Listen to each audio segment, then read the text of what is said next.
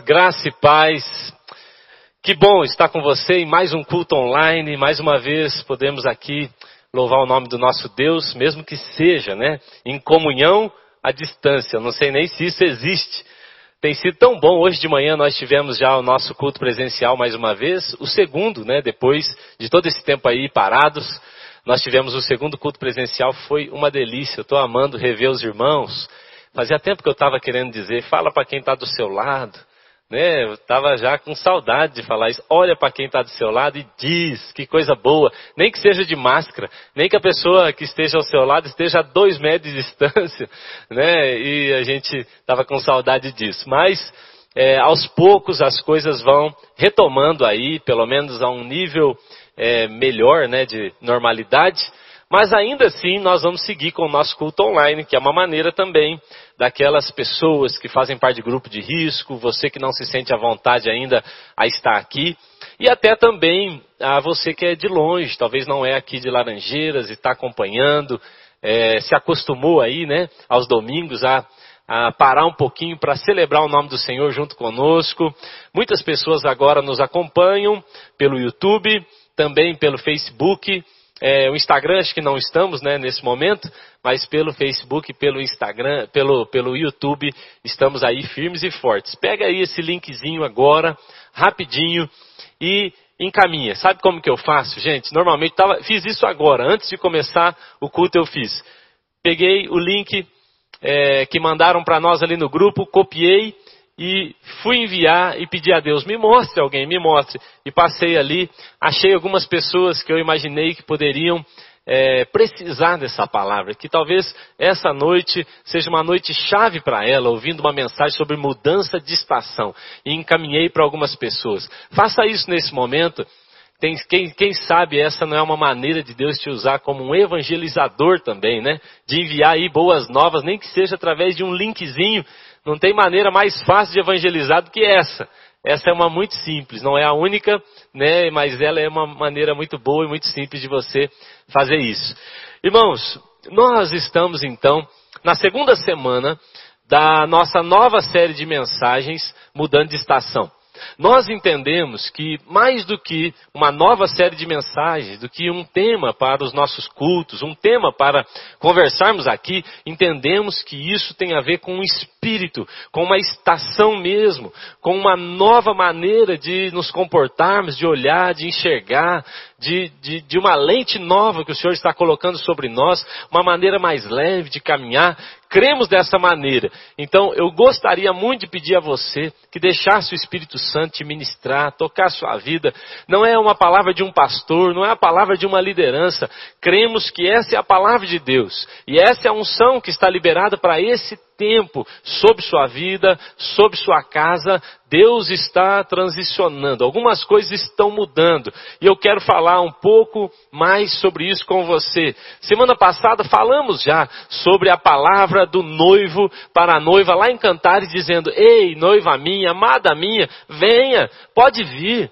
A chuva já passou, o inverno já passou, e agora vem aí a primavera, vem aí um novo tempo, as coisas estão florescendo, aquilo que parecia morto reviveu, floresceu, você tinha a impressão que estavam mortas, que já não poderiam mais trazer algum tipo de resultado, mas o Senhor está dizendo, o seu amado está dizendo, vem, primeiro vem comigo, vem a mim, venha estar comigo, e depois você vai perceber que essa estação, ela só existiu porque você estava longe, mas agora que você vem, você vai enxergar uma nova estação. Agora, por que você veio, você vai perceber que há uma primavera, há um novo de Deus esperando cada um de nós. Falamos isso sobre uma estação que prepara para outra estação. Às vezes não gostamos de viver algumas coisas, às vezes coisas ruins acontecem, mas muitas vezes essas coisas também nos preparam para a novidade que Deus tem para as nossas vidas. Nós vamos seguir falando disso aqui hoje, e para isso eu queria convidar você a abrir a sua Bíblia.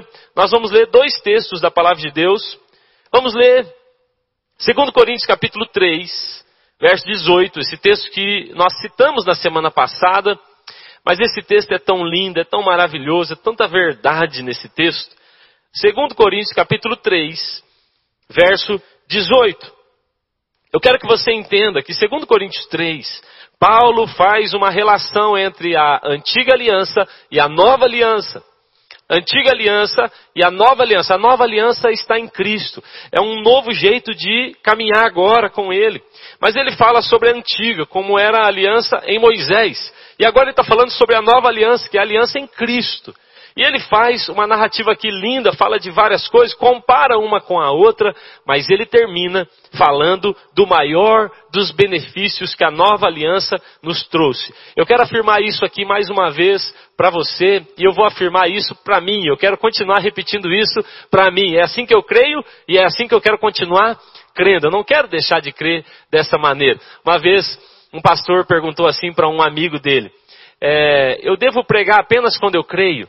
E o pastor disse: Sim, pregue quando você crê. E ele falou: E quando eu não crer? Ele falou: Pregue até você crer.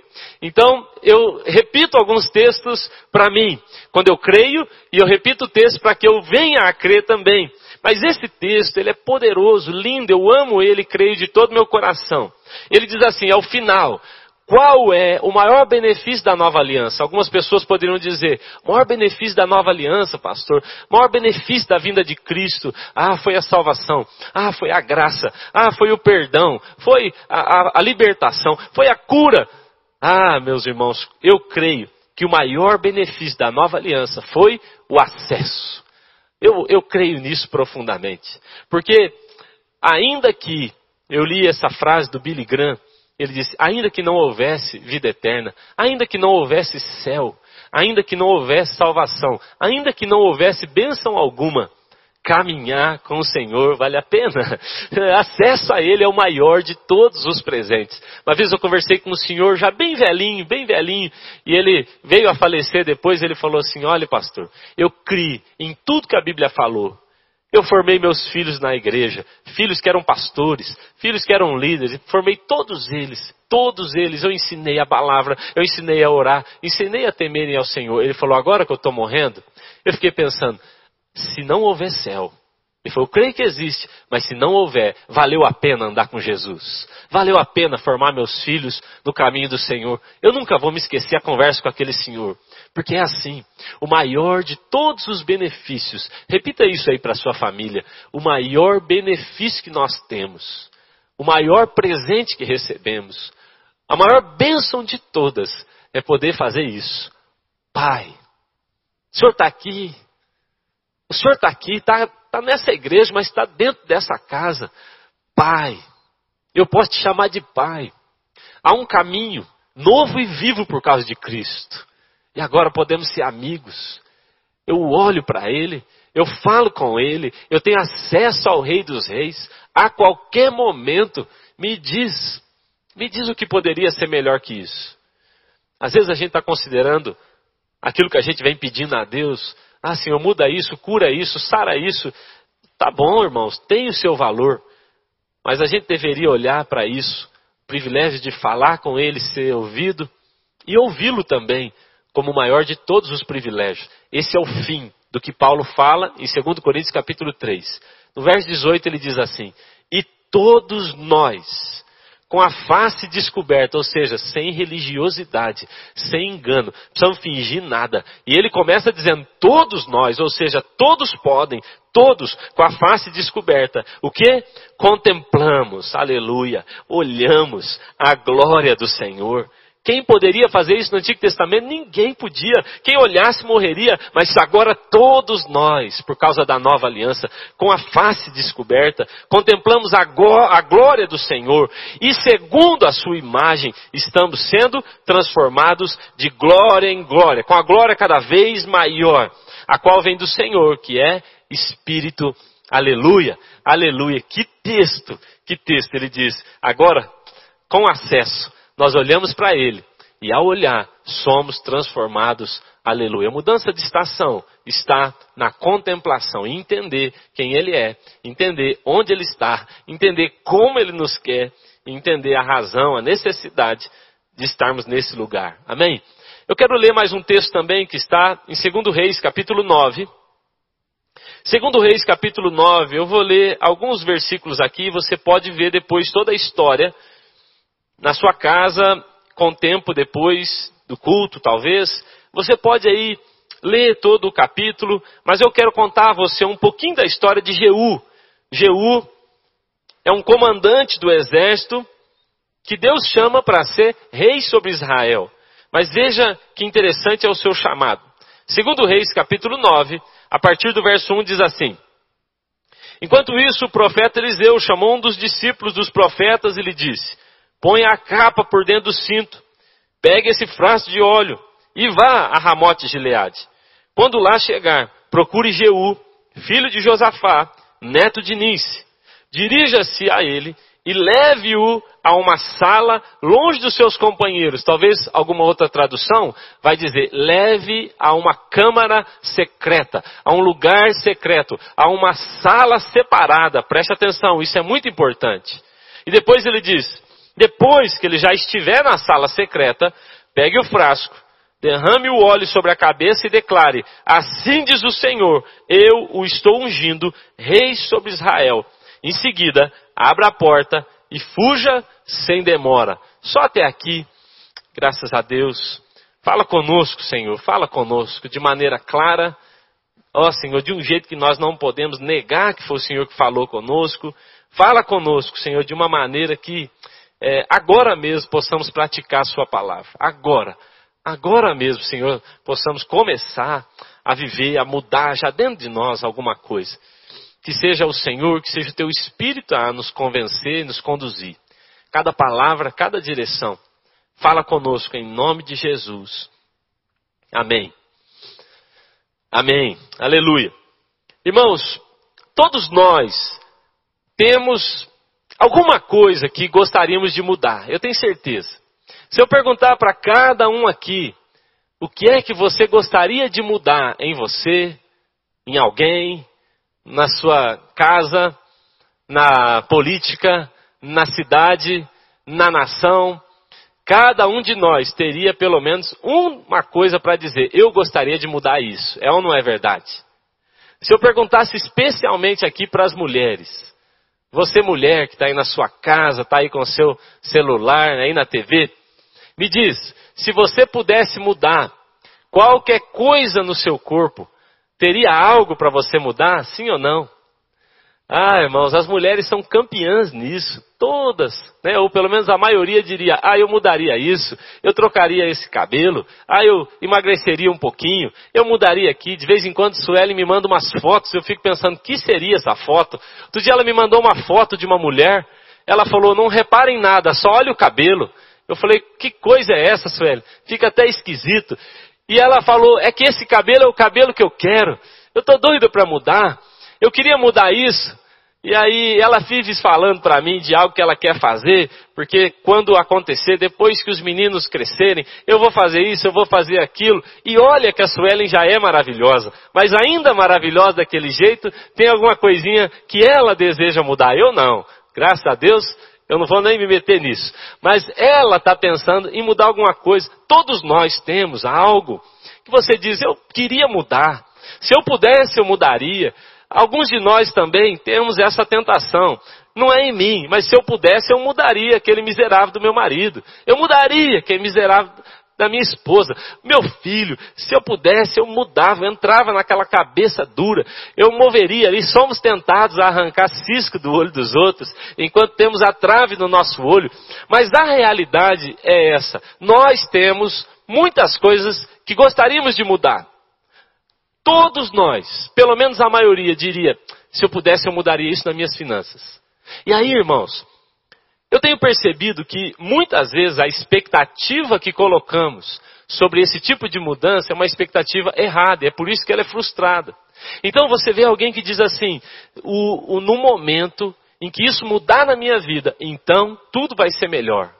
E a pessoa fica acreditando com uma expectativa errada que se ela mudar algo em sua vida externamente, tudo na sua vida vai entrar numa nova estação. Isso é frustrante porque não é verdade. Não vai acontecer. Eu já vi pessoas dizendo: o dia que eu casar, melhora. Ah, mas quando eu tiver filhos, tudo vai ser diferente, tudo vai mudar. Ah, mas o dia que eu for curado, o dia que eu receber a promoção, o dia que eu me formar, o dia que eu emagrecer, o dia que eu, isso acontecer, então as coisas serão melhores. Infelizmente, irmãos, eu quero te dar essa notícia. Nada, nada, nenhuma mudança externa poderá trazer sobre a nossa vida uma mudança de estação. A mudança que tanto queremos, de estação, daquilo que sentimos. A mudança de fato, ela não acontece por questões externas. Na verdade, é o contrário. Então, esse é o primeiro princípio para que eu entre numa nova estação na minha vida. Eu quero falar com, com você um pouquinho sobre isso. As questões externas não mudam aquilo que eu sou. Não me colocam numa nova estação, infelizmente isso não acontece. Muitas vezes nós acreditamos nisso. E é por isso que muitas vezes também nos frustramos. Eu uma vez encontrei uma moça, eu e Suelen encontramos ela no aeroporto. E ela veio, nos abraçou, falou: quanto tempo, que bom encontrar vocês. Eu e Suelen não a reconhecemos, nós não sabíamos quem era. Suelen até falou: quem é essa moça aí? Eu falei: eu não sei, não me lembro. Depois de um tempo nós descobrimos que aquela moça era uma moça que nós conhecíamos desde a infância. Um parente falou: Olha, ela me contou que te encontrou lá no aeroporto. E eu falei: Eu não acredito que era ela. Ela mudou tanto. Ela tinha uma necessidade, ela sentia algo que ela queria arrancar de dentro, ela queria mudar, ela queria ser diferente. Ela mudou de nação, ela mudou de casamento, ela mudou o seu rosto, ela mudou o seu corpo. Eu não a reconheci porque eu falei: esse nariz não era dela quando eu conhecia. Tudo diferente. Eu não tenho nada contra a plástica. Eu não tenho nada contra essas cirurgias. A questão daquela moça é que ela fazia isso na tentativa de entrar numa nova estação, de mudar algo dentro de si. A Bíblia nos afirma que as mudanças internas trazem mudanças externas, mas que as mudanças externas, elas não podem alterar aquilo que está aqui dentro. Terceira carta de João, no capítulo 1, que é o único capítulo, no verso 2, Paulo está falando com Gaio e ele diz: Meu filhinho, meu filhinho Gaio, olha só, eu espero e eu profetizo que você será próspero, assim como próspera é a sua alma. Ele diz: Eu profetizo que você será próspero em tudo. Ou seja, a sua estação, a sua vida à volta será equivalente, ela será correspondente àquilo que você tem interiormente. Se for próspera a sua alma, então tudo à sua volta também será próspero. Jesus se encontra com aquela mulher samaritana. Ele fala com ela. Em João capítulo 4 ele se encontra aquela mulher tem sede. Aquela mulher ela passa mal. Ela é uma prostituta, ela é uma adúltera, ela é alguém que tem sede. Jesus fala para ela: "Ah, se você soubesse com quem se conversa. Se você soubesse quem eu sou, o que te falta está em mim. Você tentou, você correu atrás, relacionamentos, você já teve cinco maridos e o que você tem nem é seu. Você tentou de todas as maneiras saciar, mudar algo aqui dentro que não vai mudar. Jesus está falando com ela, ele está dizendo: se você soubesse com quem falas, ah, você me pediria, você me pediria água, se você soubesse. Jesus está hoje falando conosco, dizendo: Ah, se soubessem quem eu sou. Se vocês me conhecessem mesmo, ah, se vocês soubessem como é prazeroso o ambiente secreto, o lugar da intimidade, ah, se vocês soubessem. E aí Jesus dá uma palavra para aquela mulher, ele diz: o dia que você souber, o dia que você descobrir, então dentro de você se fará uma fonte a jorrar. Do seu interior fluirão os rios. Perceba, a fonte é instalada dentro. No momento em que eu conheço a Cristo, no momento em que eu me torno amigo de Cristo, a fonte é instalada dentro e essa fonte jorra para fora. Nunca é de fora para dentro mas é sempre de dentro para fora. E do seu interior fluirão rios de água viva. Aleluia! As mudanças de estação que nós tanto desejamos, elas estão aguardando esse momento de experiência íntima com Jesus, porque então de dentro para fora, as estações da nossa vida, elas mudarão de maneira rápida e clara. Você conhece a história de Jacó? Ei, irmão, quem era Jacó? Meu Deus, aquele homem tentou de tudo. E o que eu considero interessante na história de Jacó, às vezes a gente não atenta a isso, mas Jacó, irmãos, ele tentou de todas as maneiras uma mudança de estação na sua vida. Ele desejava essa mudança de estação. A Bíblia diz que ele deseja tanto algo novo na sua vida que ele engana o irmão, ele engana o pai, ele segue o conselho da mãe.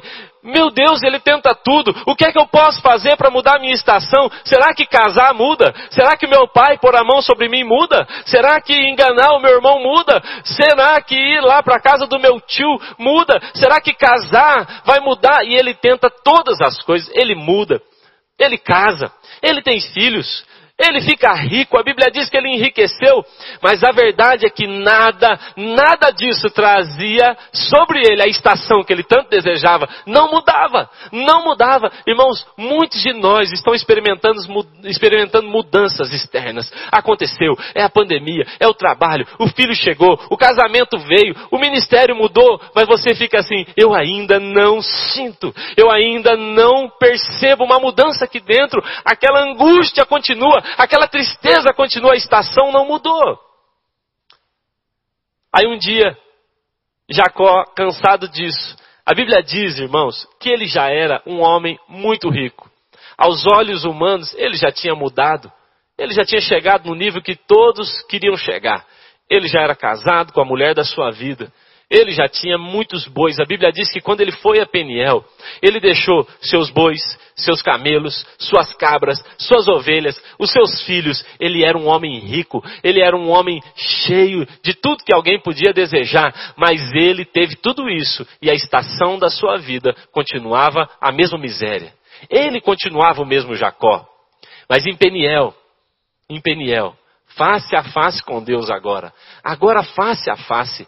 É interessante, irmãos, a gente perceber isso. A mudança de estação não acontece com Deus lado a lado comigo. Tem muita gente caminhando com Deus. Tem muita gente andando com Jesus. Só que Jesus não é face a face com Ele. Não é íntimo com Ele. É lado a lado é parceria. A pessoa vem à igreja, a pessoa é, conhece Jesus, a pessoa conhece a igreja de Jesus, ela conhece a Bíblia de Jesus, ela conhece os amigos de Jesus, só que ela não é. Judas andou lado a lado. Muitas pessoas andaram lado a lado com Jesus, mas poucos andaram face a face, o conheceram face a face.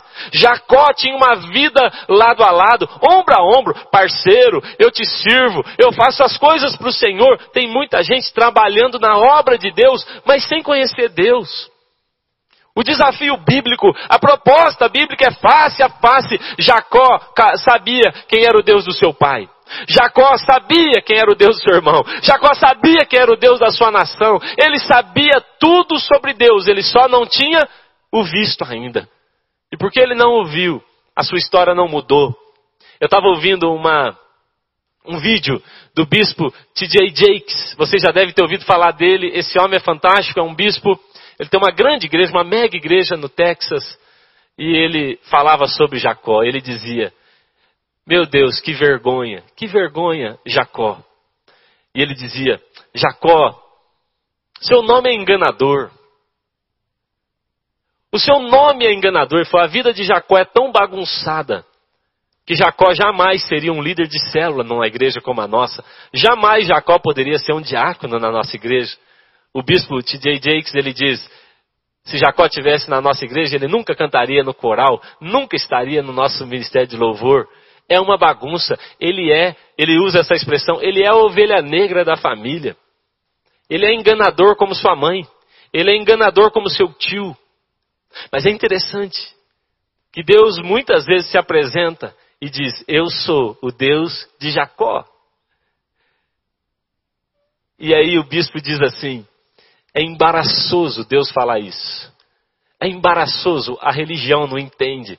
A religião não sabe administrar isso. Deus de Jacó, por quê? E o bispo T.J. Jakes, ele diz, talvez ele se tornou Deus de Jacó, porque há um Jacó dentro de cada um de nós. Mas esse Jacó só morre e só muda, só transiciona em Peniel, face a face com ele. A história de Jacó e de toda a sua casa e da sua geração foi mudada a partir de um encontro face a face com Deus. As mudanças não são de fora para dentro, as mudanças são de dentro para fora. Eu sinto no meu espírito, irmãos, sinto mesmo no meu espírito que há uma vara de amendoeira sendo apontada para todos nós. Sinto no meu espírito que, como Jeremias naquele dia viu a vara de amendoeira, símbolo da nova estação, símbolo de algo novo que vinha acontecendo, símbolo de algo, de uma novidade de Deus para toda a nação. Eu sinto que essa vara de amendoeira está surgindo bem diante de mim e de você, bem diante da minha casa, bem diante da minha família, bem diante da sua casa e da sua família.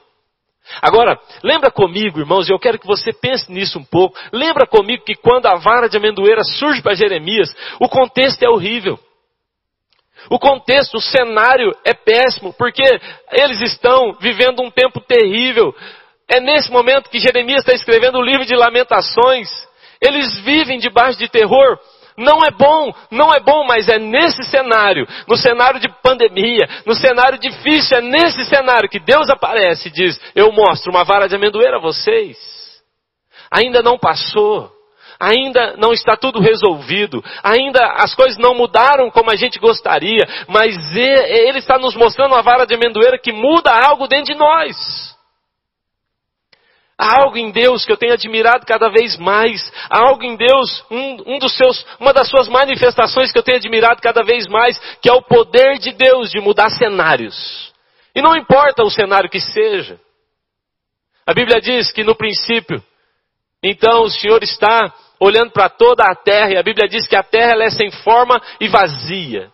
E o fato desse ser o cenário mais caótico, você nunca mais vai ouvir uma definição de um cenário mais caótico do que esse, sem forma e vazio, e o fato desse cenário caótico existir, não faz a menor diferença para Deus. O pior cenário não é nada para ele, ele diz: haja luz. Haja luz. O nosso Deus é o Deus que altera cenários. E não importa o tipo de cenário que é. Ezequiel capítulo 47 diz assim: que há um rio que sai do trono de Deus, há um rio que sai debaixo do limiar do trono, e esse rio é o rio da presença dele. E a Bíblia diz que por onde esse rio corre, onde ele passa, o que está morto vive. Onde ele passa, os rios começam a dar peixes, as árvores começam a frutificar. Ele está dizendo: onde a presença de Deus entra, há uma alteração de cenário, aleluia. O Senhor pega Ezequiel pela mão e fala: Vamos comigo. E eles vão até um lugar.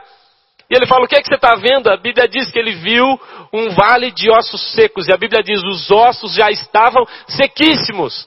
E a pergunta de Deus para ele é: Podem esses ossos vir a tornar a vida?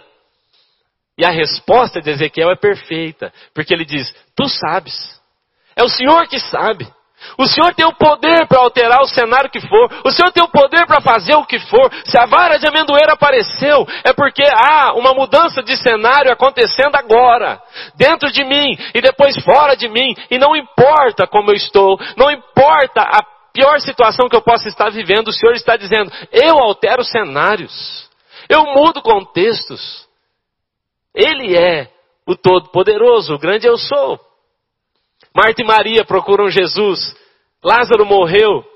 Jesus chega na aldeia.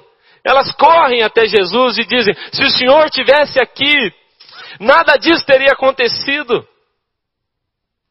Se o Senhor tivesse aqui, quantas vezes nós ouvimos pessoas questionando Deus e o seu poder e a sua existência?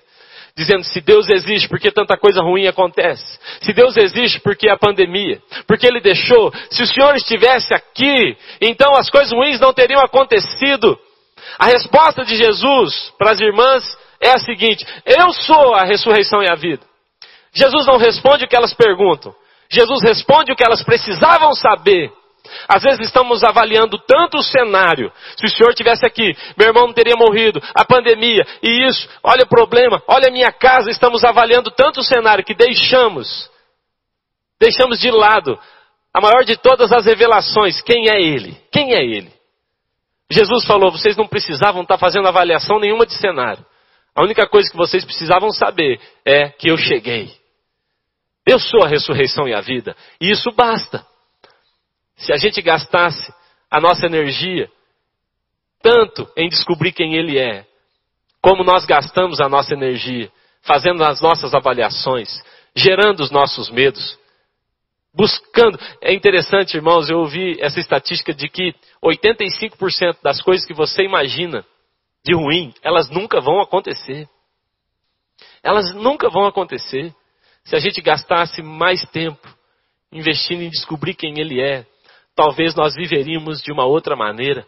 Aquelas irmãs estão desesperadas, mas elas estão desesperadas, irmãos, sem razão. Elas não têm razão para estar daquele jeito. O Senhor está nos chamando para a intimidade. Ele vai mudar o cenário. A vara de amendoeira, ela é o símbolo de que algo novo está acontecendo. Irmãos, alguns dias eu tenho comentado isso com os pastores. Tenho comentado isso com algumas pessoas, com minha liderança, mas há alguns dias, algumas semanas, eu tenho enfrentado uma grande batalha espiritual. Não só eu, mas a nossa liderança, pastores da nossa igreja, líderes, talvez você tenha percebido isso também. De vez em quando nós percebemos um grande enfrentamento, um grande ataque, diferente de outros momentos. Agora mesmo estamos em guerra, mas em alguns momentos há um enfrentamento diferente. E algumas semanas eu tenho percebido esse enfrentamento. Então, irmãos, eu tenho tido dificuldades em dormir, dificuldades em fazer coisas que normalmente eu fazia. Então eu saio na rua, saio profetizando. Esses dias encontrei uma pessoa, eu falei, olha, por favor, fala para mim, como você está lendo esse momento? Ela falou, está horrível, pastor, eu estou percebendo uma grande investida de Satanás.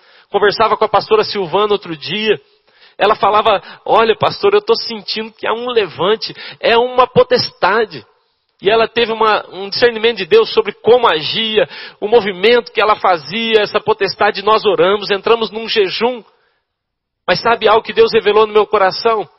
É que isso tudo existiu. Claro que Satanás tem três objetivos: roubar, matar e destruir. Mas eu percebi que o maior de todos eles era a distração. Era nos distrair era nos arrancar do lugar, era nos afastar de Deus, nos afastar da presença. Algumas semanas eu falei isso aqui com vocês aqui nesse culto, dizendo: olha, eu entendi lá em Daniel que a cova era distração, que a fornalha era distração, que a grande estátua era distração, a verdadeira guerra acontecia entre o príncipe da Pérsia e Miguel e Gabriel. A grande guerra estava acontecendo nas regiões celestiais, mas às vezes a gente não percebe há uma grande investida de Satanás nesse tempo. Esse final de semana eu percebi que a batalha tem sido rompida, nós estamos de fato rompendo e vencendo, mas veja só, eu quero afirmar isso aqui com você, como seu pastor, como seu amigo, é uma batalha para nos distrair, para nos afastar da presença para nos encher tanto de outras preocupações que nós não tenhamos mais tempo para orar, para jejuar, nem força para fazer isso. O grande segredo, irmãos, está em não nos afastarmos dele, em permanecermos nele, em nos colocarmos nessa arca da presença, que é o lugar que tem a vara da amendoeira. Eu quero relembrar com você uma coisa. A vara de amendoeira é o símbolo da nova estação. E a vara de amendoeira foi guardada dentro da arca da aliança. Agora, em Números capítulo 17 tem uma história interessante. Números 17 fala para nós que em um momento Deus então quer trazer à prova dentro do seu povo a autoridade de Arão. E o que é que ele manda Moisés fazer? Recolha um galho de cada tribo. E aquele galho que frutificar, florescer, esse é o galho que tem autoridade no meio do meu povo. Então, eles pegam, cada tribo traz o seu galho. Mas Arão traz um galho de amendoeira. E eles pegam esse galho, mas esse é o ponto. Por favor, preste atenção. Eles pegam esse galho, Moisés pega todos os galhos e leva para a tenda da presença. Ele coloca diante da presença de Deus. Números capítulo 17 conta essa história.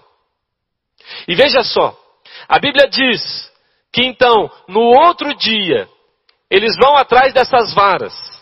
E quando eles as encontram, uma vara tinha dado folha, tinha florescido e tinha dado fruto, e a Bíblia diz: e o fruto estava maduro e dava amêndoas maduras.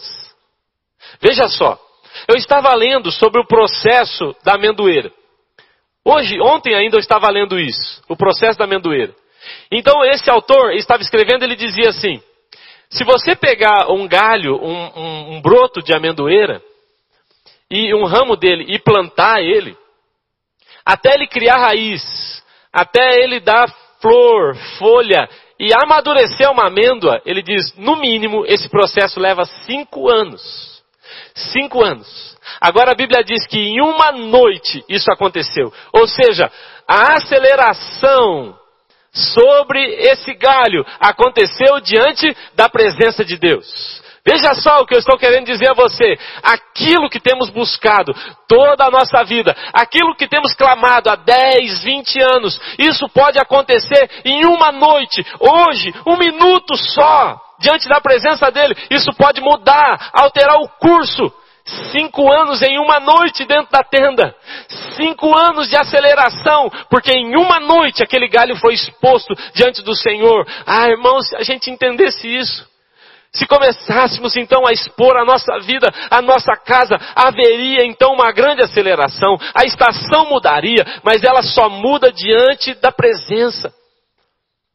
Arão viveu isso, aqueles homens viveram isso, eles tiveram um tempo de aceleração na sua vida, aleluia, que Deus acelere os tempos sobre nós, mas não há um outro caminho. Irmãos, às vezes, eu já contei isso aqui algumas vezes, oh, irmãos, às vezes eu fico ali preocupado, coisas que eu venho há dias, semanas, preocupado, pensando como eu vou fazer. Hoje ainda eu estava numa situação pensando se isso acontecer, como vai ser. Comentei com a Suelen, as igrejas, a Rede Zoe, como vai ser. E às vezes, irmãos, eu fico preocupado por semanas, por meses. E aí eu vou orar. E aí eu entro diante do Senhor ali e falo, Senhor, em um minuto, aquilo que eu venho pensando, tentando buscar, um minuto é resolvido. Um minuto, irmãos. Tem coisas em mim que eu quero mudar, eu quero mudar, eu tento, eu me esforço. Mas parece que eu vou e volto. Isso não acontece com você? Uma noite na presença, uma noite na presença vai valer mais do que muitos dias de esforço seu. Se esforce se é para se esforçar, então se esforce para entrar na presença. É isso que Paulo está falando aqui em 2 Coríntios capítulo 3. Há um poder de transformação na contemplação. Quanto mais tempo eu gasto diante do Senhor, contemplando, olhando para Ele, maior é a minha transformação.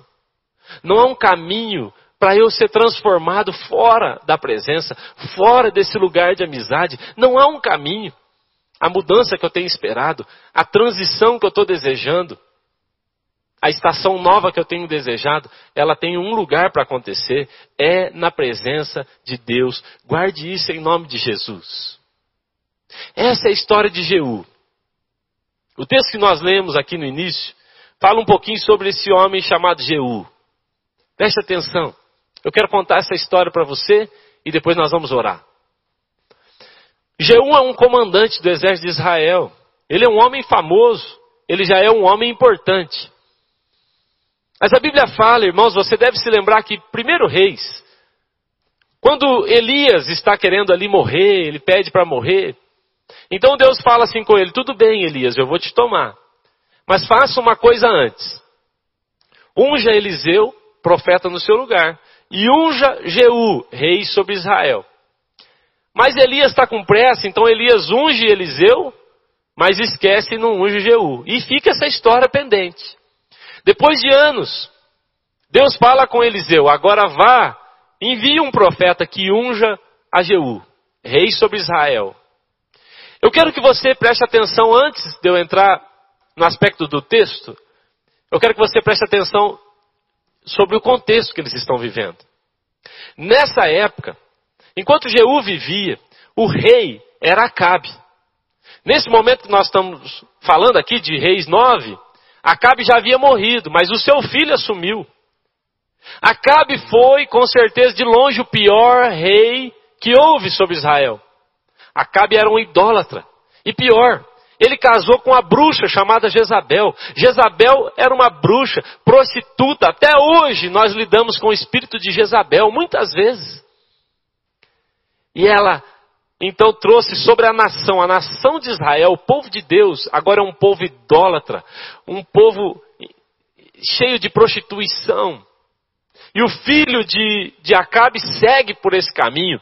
Mas ainda Jezabel é viva, ninguém suporta mais. Todos querem uma mudança de estação, todos querem uma mudança sobre a nação. Então Deus manda um recado para Jeú. Agora um profeta chega diante dele. O profeta chegou, preste atenção. Jeú está reunido, a Bíblia fala em Reis 9, que Jeú está reunido com os comandantes. Ele está numa reunião extremamente importante. Ele já está numa reunião com pessoas importantes. Ele está na reunião com os comandantes, os chefes dos exércitos. Mas a Bíblia diz que a orientação dada foi a seguinte: quando você chegar lá, você vai convidar Jeú para um quarto secreto. Guarde isso. Você vai chamar Jeú e dizer: Eu tenho uma palavra para você, mas eu só dou se você for comigo a uma câmara secreta, a um lugar à parte. Você terá que sair dessa reunião importante e ir comigo para um outro lugar. E lá você será, você receberá essa palavra. Agora, irmãos, pense a tentação de Jeú.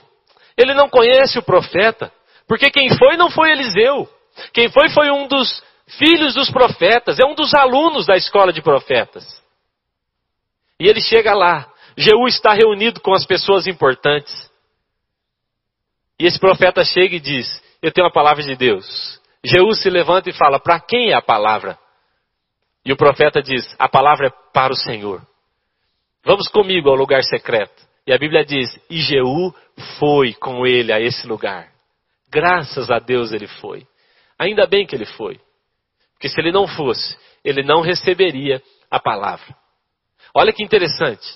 Jeú entra naquele lugar e a palavra que ele recebe é: Deus te ungiu rei sobre Israel. Então o profeta abre o frasco, derrama sobre a cabeça dele e diz: Você será usado para acabar com toda a linhagem de Acabe. Você será usado para destruir Jezabel. Você será usado para mudar a história dessa nação. A estação que você tanto deseja, a estação que vocês estavam conversando ali naquela reunião importante. Tudo isso vai mudar agora, porque você entrou comigo numa sala secreta. irmãos, sabe o que esse texto diz para mim? Que muitas vezes as nossas reuniões importantes, elas estão nos roubando do lugar mais importante. Porque vamos pensar, irmãos, todos nós fazemos coisas importantes. Todos nós temos coisas importantes para fazer. Trabalhar é importante? Sim. Cuidar da família é importante? Sim. Esposa, cuide do seu marido. Esposo, cuide da sua esposa. É importante. Lazer é importante? Sim. Irmãos, cuidar da casa é importante? Claro que é. Agora preste atenção. Essas reuniões importantes, essas coisas importantes do nosso dia, elas não mudam a nossa estação. Não. Elas vão mudar alguma coisa externa. Mas como eu disse, o que muda a nossa estação é o que acontece aqui dentro. E tantas vezes eu digo para Deus, eu não posso ir para essa reunião. Eu não tenho tempo para ir para essa reunião. É a reunião da sua vida. É a reunião que muda a sua história. É a reunião que muda a sua família. Pense comigo, irmãos, quando Jeú aceitou ir para dentro daquela sala secreta, irmãos, ele entra lá como um homem natural e ele sai de lá como um homem ungido. Ele entra lá como alguém que está sem resposta sobre o que vai acontecer na nação e ele sai de lá com uma resposta. Ele entra ali como um homem, um capitão. Ele é alguém importante, mas ele é só um capitão e a Bíblia diz que ele sai de lá como o rei de Israel. Quando ele entra lá, a sua casa, a sua família e todas as famílias de Israel estão debaixo de um jugo pesado de Acabe, de Jezabel, do seu filho, mas quando ele sai de lá, agora ele já tem uma palavra de que uma nova estação está acontecendo. Tudo isso mudou na vida de Jeú, porque ele deixou a reunião com os capitães, ele deixou a reunião com os comandantes. Às vezes vai ser necessário deixar essas coisas importantes que fazemos no nosso dia para ir para a sala secreta e experimentar aquilo de mais importante que existe, que é a voz de Deus. Às vezes estamos batendo cabeça, irmãos, reunindo, conversando, discutindo, tentando encontrar uma solução que viria sobre nós se nós separássemos um tempo para estar no lugar secreto, na presença de Deus. Jeú tomou a decisão certa. E a mudança de estação da sua vida, da, da nação, de todos à sua volta, aconteceu porque esse homem se colocou no lugar secreto, onde o profeta pôde ungir, onde Deus pôde liberar uma palavra na sua vida, onde o óleo foi derramado sobre ele. O grande problema é que queremos as estações novas. Todos nós desejamos ela. Mas a verdade é que nem todos nós temos essa disposição de deixar coisas importantes para nos colocar no lugar com aquele que é o mais importante de todos. Eu louvo a Deus, irmãos, porque a gente tem falado desse assunto. Sinceramente, irmãos, eu eu queria vir aqui e conversar com vocês e dizer assim: eu tenho uns cinco passos aí para viver uma nova estação na sua vida. Faça isso, faça isso e vai dar certo. Eu até tinha muitas ideias quando a gente começou a série de mensagens. Antes ali, quando Deus vinha falando, eu tinha muitas ideias sobre o que nós vamos falar, da nova estação, do novo tempo. Mas eu não consigo. Deus tem constrangido meu coração a falar apenas de uma coisa: a nossa amizade com Ele. Deus tem nos chamado para ser amigos dele. Não estou falando para você deixar seu trabalho, deixar sua família, deixar as coisas que você faz. Eu estou dizendo, elas são importantes também. Mas elas deveriam vir depois. A Bíblia diz: você busca o Senhor em primeiro lugar e as outras coisas são acrescentadas. Eu quero te desafiar, irmãos, a viver uma amizade com Jesus a andar com Ele, a falar com Ele o dia todo. Mas essa conversa o dia todo não elimina o fato de que ainda precisamos ir para um lugar secreto, separado, só nós dois. Uma pessoa uma vez me questionou, dizendo, pastor, para quê? Para que esse negócio de devocional? Para que esse negócio de lugar secreto? Se eu falo com Deus o dia inteiro? Eu respondi assim para ele: eu sou casado o dia inteiro. Eu sou casado todos os dias. Mas se eu parar de ter um momento a sós com Suelen, logo, logo meu casamento vai virar uma farsa. A verdade, irmãos, é que somos amigos de Deus o dia todo, mas se nós abrimos mão desse lugar secreto, desse tempo separado, se não priorizarmos isso, logo, logo esse relacionamento vai entrar em crise. Da nossa parte, não da parte de Deus, mas vai entrar em crise. Jeú foi para aquele lugar. E Jeú ao sair daquele lugar, ele tinha unção, palavra e capacitação do alto para alterar a estação não só da sua vida, mas a estação de toda uma nação. Imagina ele chegando para a sua casa dizendo: Hoje fui, fui orar e Deus me ungiu rei. Nossos filhos serão da linhagem real. E a mulher falando: Nossa, mas tudo isso aconteceu onde? Ele falou: No secreto. A gente estava na sala, a gente estava reunido. E a gente estava falando de tanta coisa importante e nada acontecia. Mas um minuto, um minuto que eu disse: esperem, esperem. Eu preciso ir ali. Ele me aguarda, ele me chama. Um minuto. E agora eu tenho uma palavra para Jezabel. Ei, Jezabel, seus dias estão contados. Vá, acabou. Acabou. Vai romper. Acabe. Não vai sobrar um só homem, ninguém do sexo masculino sobrará na sua linhagem. E tudo foi destruído, irmãos. A palavra se cumpriu. Jezabel foi morta, a linhagem de Acabe sumiu, desapareceu. Um homem recebeu uma palavra dessa no secreto. Então hoje eu quero afirmar isso a você. As mudanças são de dentro para fora. Mas não há mudança sem lugar secreto. Não há mudança sem lugar secreto. O salmista diz o seguinte: Aquele que habita no esconderijo do Altíssimo, a sombra do Onipotente descansará. Ele chama Deus de onipotente, depois de chamá-lo de onipresente. Porque onipresença vem antes de onipotência. Você descobre o Deus onipresente E em seguida ele se mostra forte. Ele mostra todo o seu poder. Há um poder em Deus de mudar a estação. Nós não temos. Mas ele tem. Então o salmista diz: Eu me escondo nele. Eu habito com ele. Eu vou ao seu esconderijo e eu habito lá. Aquele que habita, aquele que se torna amigo, o esconderijo é um lugar secreto, nem todos sabem. Aquele que vai para esse lugar, aquele que se esconde nele, aquele que habita com ele no esconderijo do Altíssimo, a sombra do Onipotente, verá a sua história sendo transformada. Ele verá a sua história experimentando todo o poder de Deus.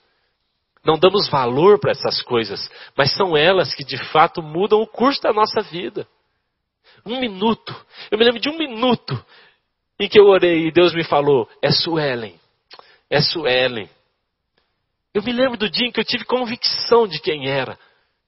É Suelen. A mulher que eu preparei para você. Toda a minha história mudou. Eu me lembro do dia, um minuto, e eu escutei Zoe. Foi uma das vezes que eu mais chorei na minha vida e eu escutei. Um minuto.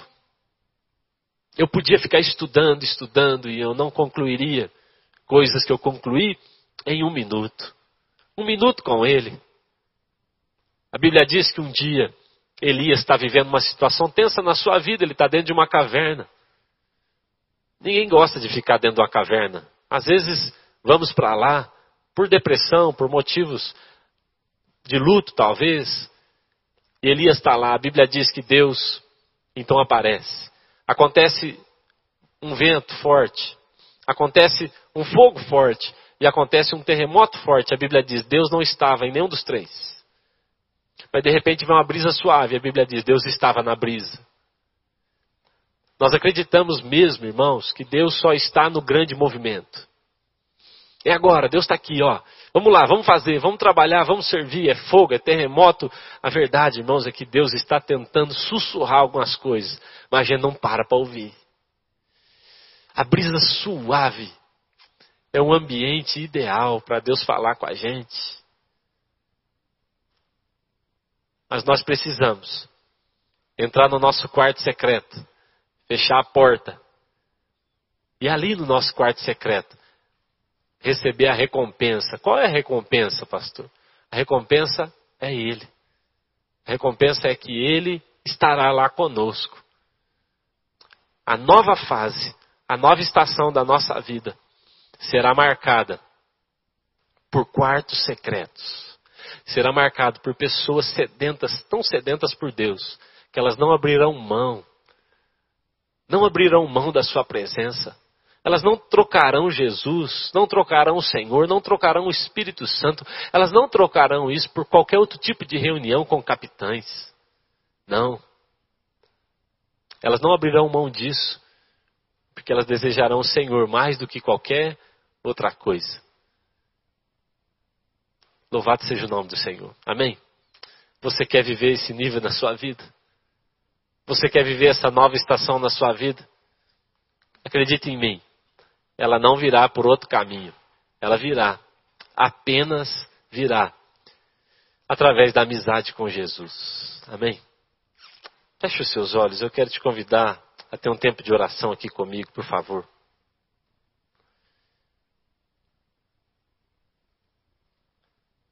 De olhos fechados. Fale com o Senhor nessa hora.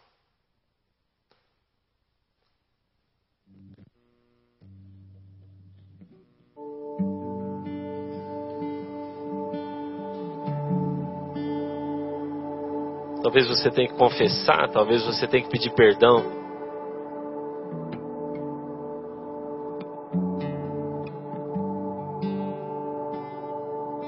Eu sinto dizer a você, não há um caminho fácil. Não há um caminho simples. Eu queria poder dizer aqui hoje, olha gente, todos nós vamos entrar na nova estação, porque Deus preparou e porque Ele prometeu, todos vamos entrar. Eu queria poder dizer isso aqui a você, mas eu não posso. Porque não é verdade. A verdade é que a, a gente tem tentado. Por muitos anos eu tenho tentado trazer pessoas comigo e dizer: vamos, vamos. Mas eu percebi que na minha força não deu certo. as nossas estratégias falharam. Porque só há um caminho para alguém, de fato, entrar numa nova estação, só um caminho para uma pessoa dizer: agora sim, mudou. E o caminho é conhecer o Senhor intimamente, face a face. Não há ninguém que, tendo conhecido, despreza. Não. Os que os desprezam, na verdade, não o conheceram como deveriam. Talvez tiveram um dia, talvez o ouviram, talvez participaram dos seus eventos, mas não, não conheceram. Paulo fala: a gente precisa descobrir a largura, o comprimento e a profundidade, a altura do amor de Deus. Há muito mais para conhecer do que aquilo que te apresentar. Mas é verdade também que sem esse lugar secreto nós não vamos conhecê-lo intimamente. Eu quero contar para vocês um testemunho. Eu estava pensando se eu ia contar, mas eu vou contar. Bem rapidinho. É, vocês sabem que uma vez, alguns aqui sabem, né? Que uma vez eu recebi um convite muito honrado, fiquei muito honrado, para uma reunião com o nosso presidente. E eu me senti muito honrado. Iria, com certeza, para essa reunião, né? Seja com o ex-presidente, seja com qualquer líder, autoridade sobre nós. E eu me lembro que eu fiquei preocupado, que eu nem roupa tinha.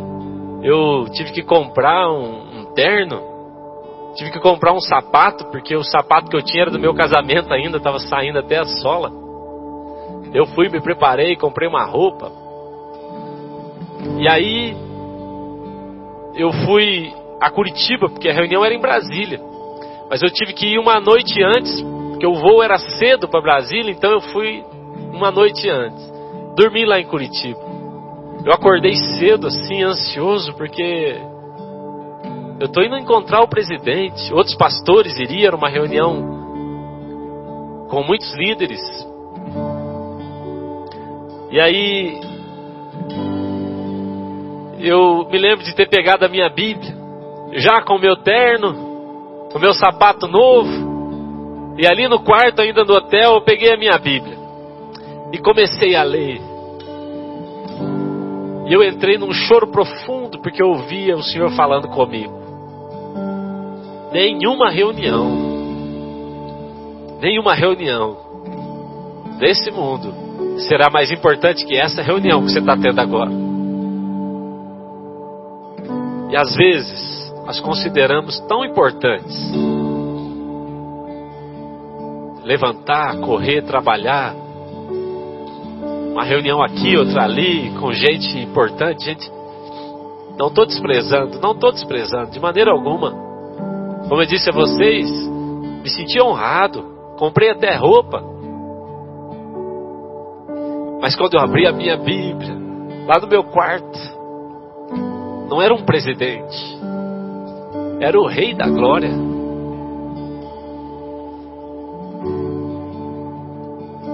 Era o Rei dos Reis. Ele não precisava estar ali. É isso que muda a gente. Eu estive lá em Brasília, foi legal a reunião com o presidente, a reunião com tantas autoridades na minha vida é, foram boas. Desde um prefeito, desde um vereador, nós valorizamos isso, mas elas não mudam a minha vida. Eu tive reuniões com profetas, pastores, homens de Deus, que me ajudaram a entender coisas, mas não mudaram o curso da minha vida. Mas daí num quarto secreto. Um quarto simples, uma cadeira de madeira, uma Bíblia na mão. E o Rei da Glória entrando ali. O Espírito Santo invadindo aquele lugar. Então, em um minuto, cinco anos passam na minha vida, um minuto na presença, e há uma aceleração Parece que meus questionamentos já nem são importantes. Parece que os meus medos somem. Parece que até as dúvidas, até as perguntas que eu tinha para fazer eu já nem tenho mais. Há uma estação te esperando. E ela está bem depois do seu quarto secreto. Há uma estação te esperando. E ela está logo ali, depois da sua amizade com Jesus. Por favor, por favor, não negue esse convite.